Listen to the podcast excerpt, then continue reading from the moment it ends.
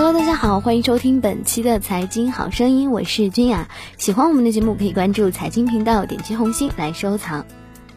这个周末股市里最大的话题有两个，一是国际货币基金组织对中国救市发表看法，施加了压力；另一个则是中国期货界传奇人物、期货大作手《风云录》作者刘强被传跳楼身亡。在如今的市场氛围里，轻信一个跳楼者是因为炒股是有造谣危险的。所以呢，虽然有《每日经济新闻》这样的媒体已经公开报道了，可是很多人还是持着存疑的态度。一是对刘强是否自杀，二是假如他真的自杀了，究竟是什么原因呢？是破产还是抑郁呢？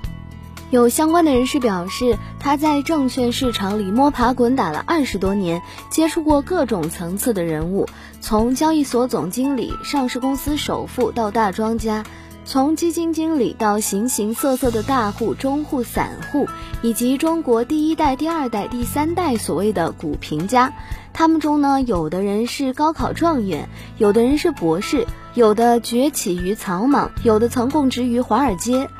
有的看新闻联播炒股，有的靠易经，有的靠技术分析，有的甚至自己开发软件，建立了自己的分析系统。这些人当中，有的人发财了，有的人破产了，有的人跑路了，有的被终身市场进入了。但有一种现象非常值得关注：过分沉溺于炒股的人，特别是职业炒家，最终啊，很多人身体垮了，患上了抑郁症，或者信佛了。为什么会这样呢？相关人士认为，主要有以下几点原因：第一是股市不确定太高，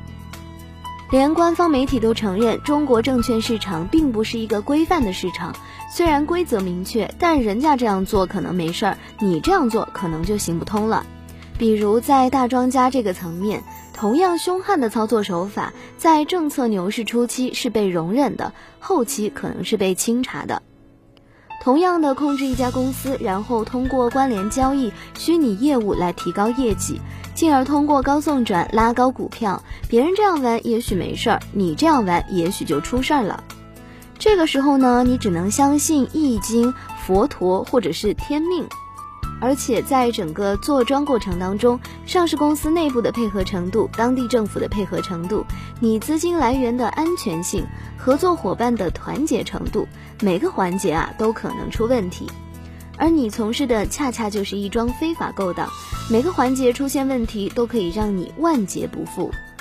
第二个原因，也许你会说我不是吕梁、唐万新，我只是个普通的大户，几千万的资金跟跟庄就好了。一个曾经当过操盘手的人说：“庄家的真实想法连亲爹都不会告诉，可是他怎么可能会告诉你呢？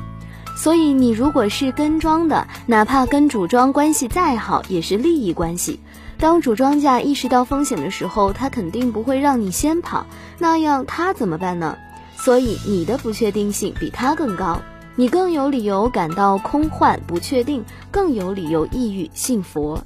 第三个原因是。”你也许会说，咱们连一个大户都算不上，就是一个小散，不用担心关联交易，不用担心操纵股价，挣点小钱就是了。当然，如果你不贪，独立思考，长期研究宏观经济以及有限的几个行业十来家公司，你是有可能盈利的。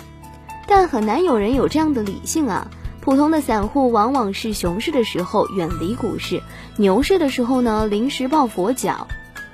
随着上市公司家数越来越多，做空机制越来越完善，这个市场越来越不适合散户生存。机构总是有办法更快获得上市公司的信息，甚至人家的交易通道都比你快，套利的手段更多。你以业余打人家专业，以游击队对付正规军，很难打赢。把炒股当成职业，意味着你全部的身心都要跟随着 K 线波动，被股市左右着喜怒哀乐。中国股市历来牛短熊长，熊市一来往往就四五年甚至六七年，长期的脱离社会，精神抑郁肯定会打垮你的身体，改变你的性格，让你的生活充满了空幻感。这其实就是一个职业赌徒的感觉。所以呢，职业炒股的人信佛的多，抑郁的多，身体差的多，这些其实都是有一定的道理的。中国正在进入硬股票时代，资本市场将快速扩容，不同层次的交易所急剧增加，企业股权进入可以被买卖的状态将越来越容易。未来至少有深沪主板、创业板、新三板、各地股权交易中心和众筹等五个层次的市场。在这种大趋势下，股权投资的黄金时代将到来，而股票的黄金时代将终结。什么意思呢？一家上市公司的股权最终变成深沪股市里可以随时买卖的股票，经过了多个层次的溢价，比如创业板的新股打开涨停板的时候往往七八十元，但公司创始人的股票成本每股可能只有几分钱，合伙人和天使基金的持股成本可能只有几毛钱。而 A 轮、B 轮风投的成本只有几块钱，IPO 的新股股价是二十块钱，你拿到手的时候是七十五元，傻呵呵的等着涨到一百块。你想想看，你在干一件多么傻的事吧？这只股票即便跌到三块钱，创始人仍然赚数十倍、上百倍，而你呢，早就已经家破人亡了。